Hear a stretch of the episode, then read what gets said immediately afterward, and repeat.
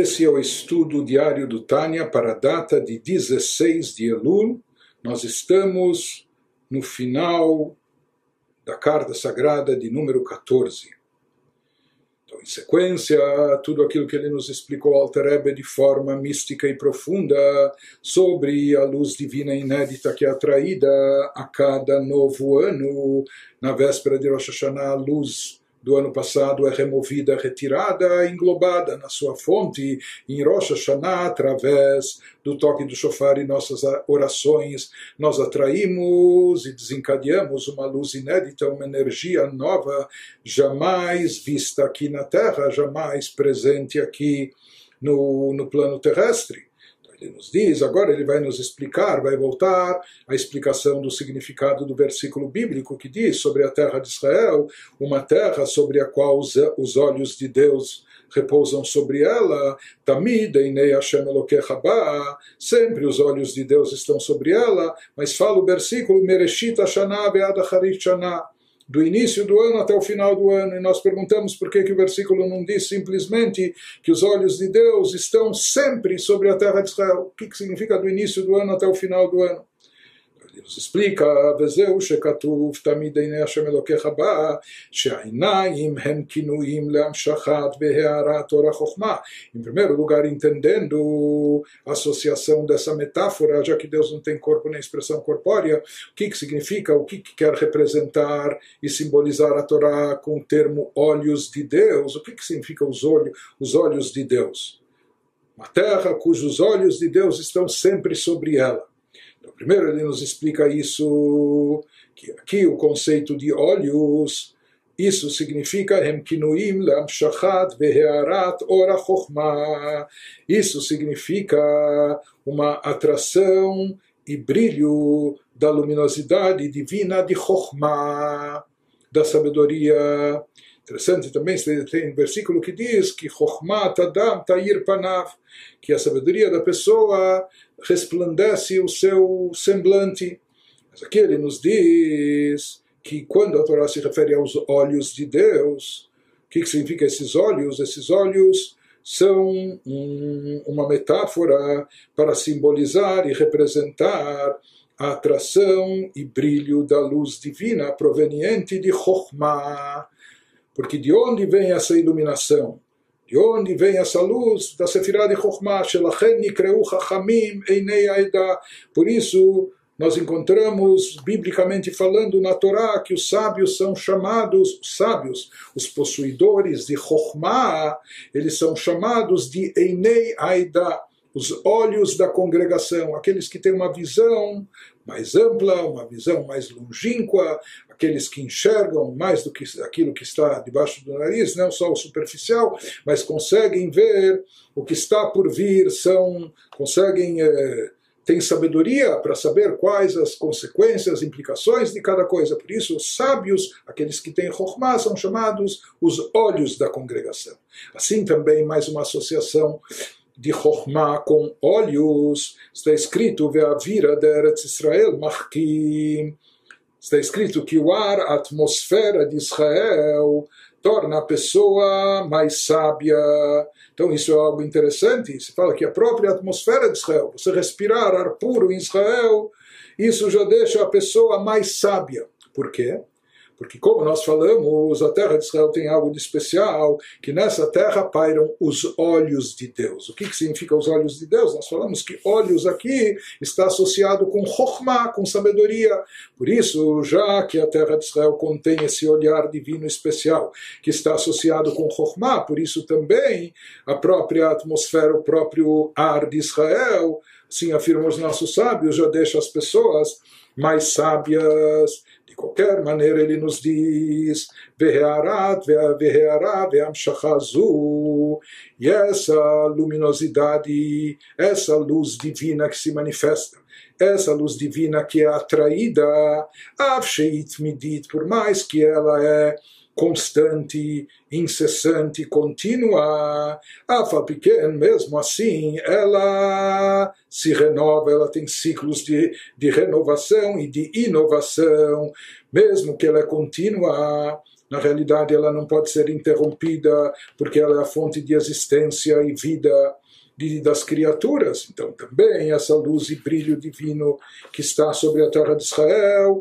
é algo permanente, mas mesmo assim ele nos diz: ela não se encontra num nível e categoria único, ela pode ser permanente e incessante, mas ela não está sempre no mesmo nível, numa mesma categoria. Madrigachat levadá, numa categoria única, mimeolam, desde os primórdios. Não, essa é uma luz constante, mas que se renova, se inova, incrementa e acrescenta. Ela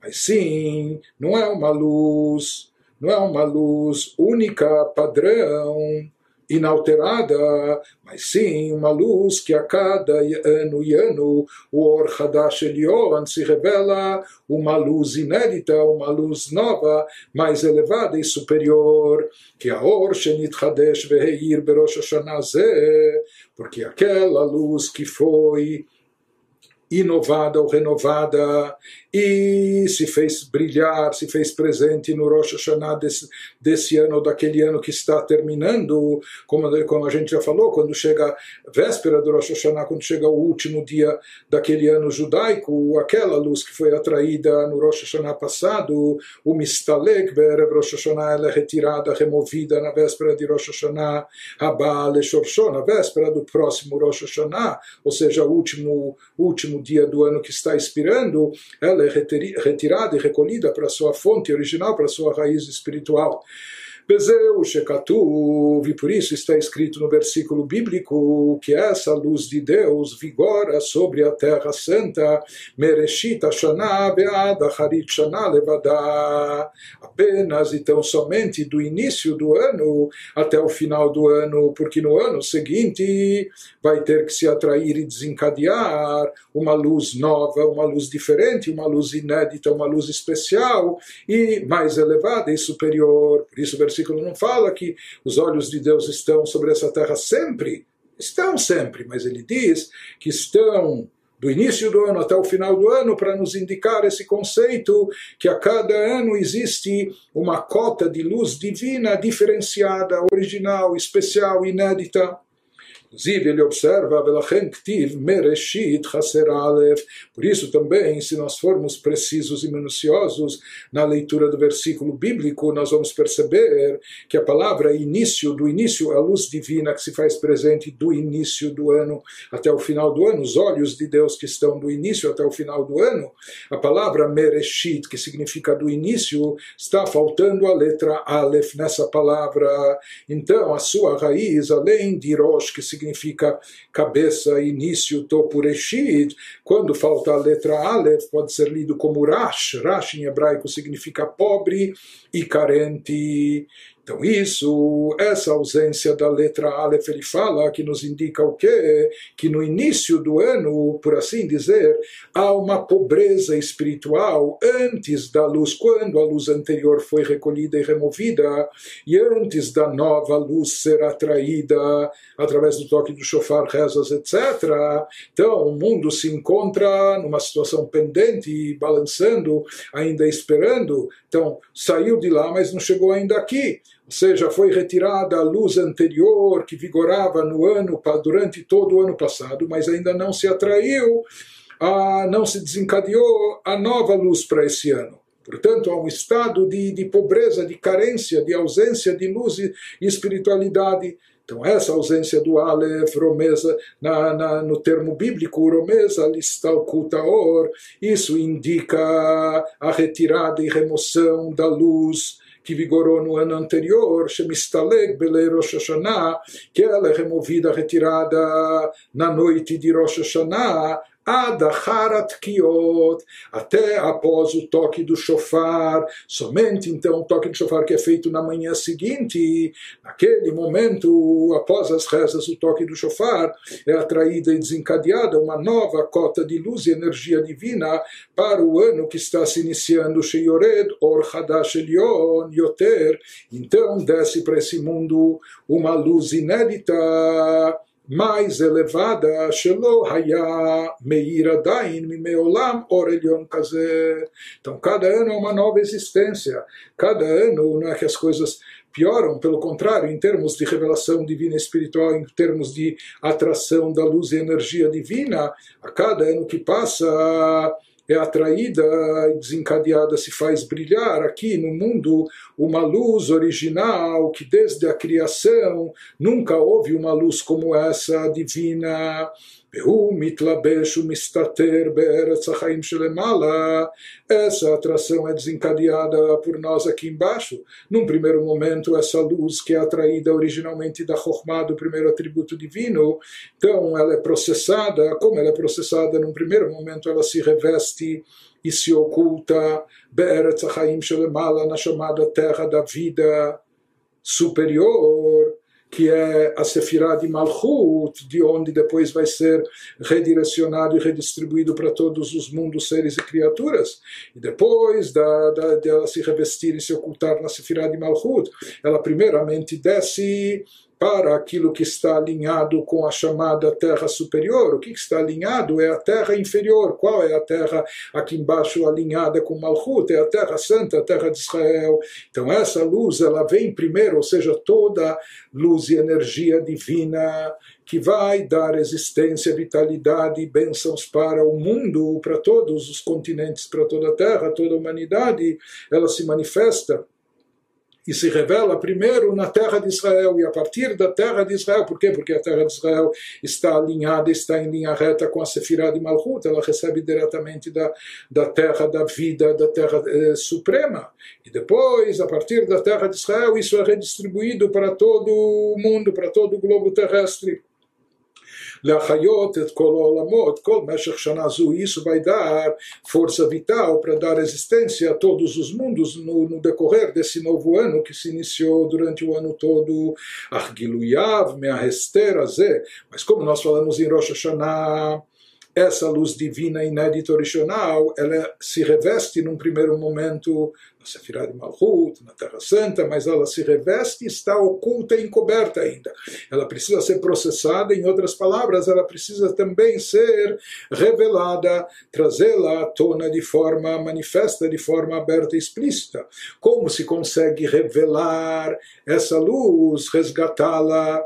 Da ocultação, Argiluyav Meahester ele nos fala que a revelação dessa luz nova, inédita, obtida, atraída, como se revela ela do seu encobrimento, Talui Bemase Atachtonim, Uschutam, Uchuvatam, Beaseret Emetchuva Vedar. Ele nos fala que isso depende das ações nossas aqui no plano inferior, das boas ações que nós produzimos e realizamos. Mitzvot, boas ações, ajuda ao próximo, etc. Zhutam, os méritos, acúmulo de méritos da nossa parte aqui embaixo, a nossa chuva, o nosso arrependimento, nossa volta e retorno a Deus, isso que a gente produz nos dez dias de chuva. Nesses dez dias de chuva, ou seja, desde Rosh Hashanah até Yom Kippur, a gente, a gente procura caprichar mais em ações positivas, em acumular méritos, em fazer chuva, se reaproximar mais de Deus, retornando a Ele. Então ele nos diz que todas essas ações que são realizadas nos dez dias de chuva servem para trazer à tona de forma revelada, para manifestar e tirar da ocultação, encobrimento, essa nova luz, essa luz inédita que foi obtida e atraída em Rosh Hashanah, para revelar essa luz, tirar o véu de sobre ela, fazer com que ela se manifeste e se evidencie, isso depende das nossas ações, do, das nossas boas ações, dos nossos méritos, da nossa chuva durante esses dez dias até o Yom Kippur. Então, na realidade, a atração dessa nova luz ocorre em Rosh Hashanah através do toque do shofar e através das rezas e orações. Porém, para que essa, para que essa atração dessa luz inédita permaneça não somente oculta e encoberta, pois no primeiro momento ela foi atraída, mas ainda está encoberta para que ela possa se revelar e se manifestar nos mundos, ou seja, de fato trazendo benesse, bênçãos palpáveis e concretas no mundo que a gente perceba essa revelação divina mais intensa. Então, ele nos diz que essa revelação nos mundos depende das nossas ações durante os, os dez dias de chuva. Ele nos diz que essa explicação, Vedai Lamevin, aquilo que ele explicou até agora, é suficiente para o bom entendedor, já vai entender o significado de tudo isso que representa esse versículo e qual a mensagem que quer nos transmitir.